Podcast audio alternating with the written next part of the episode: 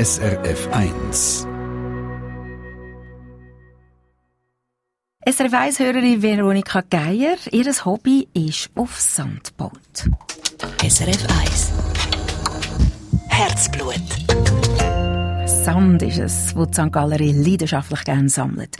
Die Veronika Geier hat einen ganzen Schrank voll mit 300 Flaschen voll von Sand. Schwarze, weiße, rote, grobe wie Kieselstein, feine wie Mehl.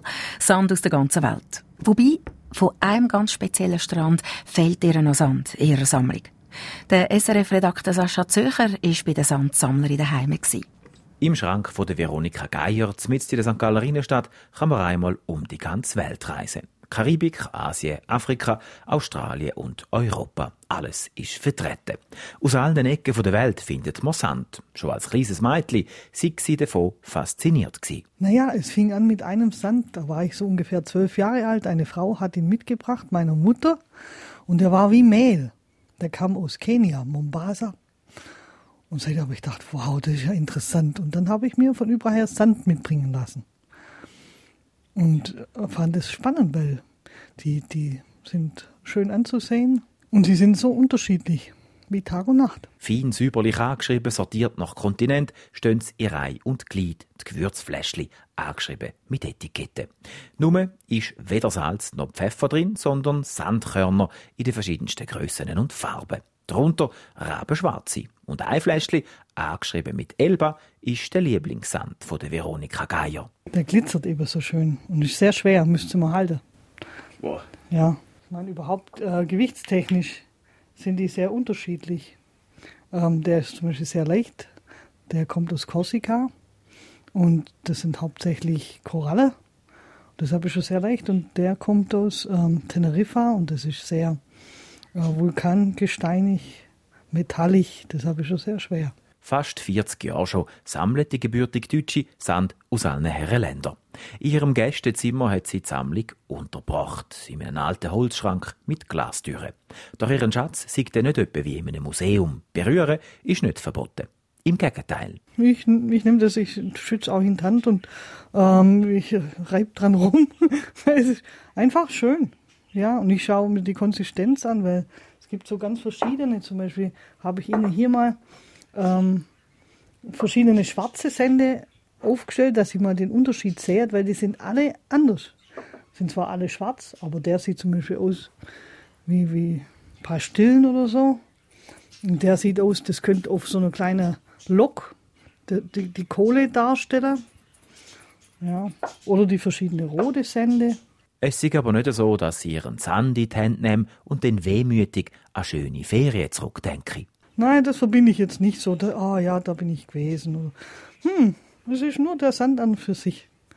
Und schön wäre es dann, wenn ich mal ein Elektronenmikroskop hätte oder so, wenn man die ganz nah sehen kann, so in 250-facher Vergrößerung. Das sind dann ähm, ganz fantastische Gebilde zum Teil. Mit Herzblut ist die knapp 50-Jährige dabei, wenn sie von ihrer Sammlung schwärmt. Und trotzdem sagt sie, wenn sie sie nicht mehr hat, ihre 300 Flaschen randvoll mit Sand, dann wäre es auch nicht so schlimm. Ach, ich würde sagen, wenn ich ihn nicht mehr hätte, würde ich wahrscheinlich nicht dran denken. Ähm, also er wird mir jetzt nicht fehlen oder so, aber ähm, ich, ich freue mich, dass ich ihn habe. Ich, ich freue mich. Ich freue mich, dass meine Schwester gesagt hat, tun nicht weg. Weil es ist fantastisch. Es ist einfach schön, schon allein die Farbe. Man könnte meinen, es sind Gewürze. Schauen Sie mal den an, der ist so halb durchsichtig und doch rot. Oh ja. Ägypten, aus dem Nasserstausee. Beim Umzug auf St. Gallen hat sie all den Sand um das Haar weggeworfen. Doch so weit ist es nicht gekommen. Die Sammlung, die ist da und wird immer größer. Besonders gern hat Veronika Geier Sand von einem ganz speziellen Strand, in Thailand. Ich war so blöd, dass ich knapp dran vorbeigegangen bin. Und zwar ähm, gibt es The Beach, den, den Film. Und der ist in Thailand unten bei Koh Phi Phi. Und da wollte ich unbedingt Sand herhaben, weil, weil es heißt, es ist einer der schönsten Sandstrände. Und wir haben eine Tour gemacht und wir sind dann überall hin und da mussten wir aus dem Boot raus und mussten zu der Insel hinschwimmen. Das habe ich auch gemacht und habe aber auch keine Tü Tüte mit dabei gehabt und wusste nicht, dass genau das, wo wir jetzt rausgegangen sind, eben The Beach war. Also knapp daneben ist auch vorbei, habe ich keinen Sand von dort. Der fehlt also noch ihrer Sammlung.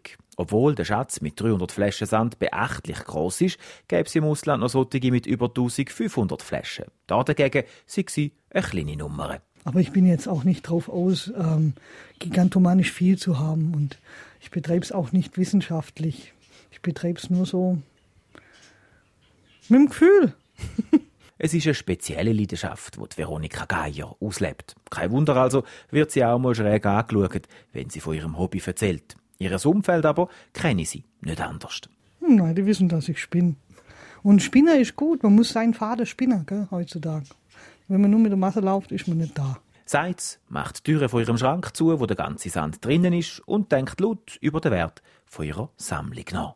Boah, jetzt, ähm, der Wert ist im, im Herzen des Betrachters. das kann man nicht beziffern. Wie alles. Dem einen bedeutet es gar nichts, dem anderen viel. Den meisten von uns zerrinnt er einfach zwischen den Fingern, den Sand. Die Veronika Geier von St. Gallen sammelt ihn und tut ihn in Flaschen. Sand aus aller Welt. Ausser vom Koh Phi Phi Beach in Thailand. Der Sand, der fehlt ihr noch. Die leidenschaftliche Sandsammlerin Veronika Geier und ihre Wellensittich im Porträt von Sascha Zürcher. Eine Sendung von SRF1. Mehr Informationen und Podcasts auf srf1.ch.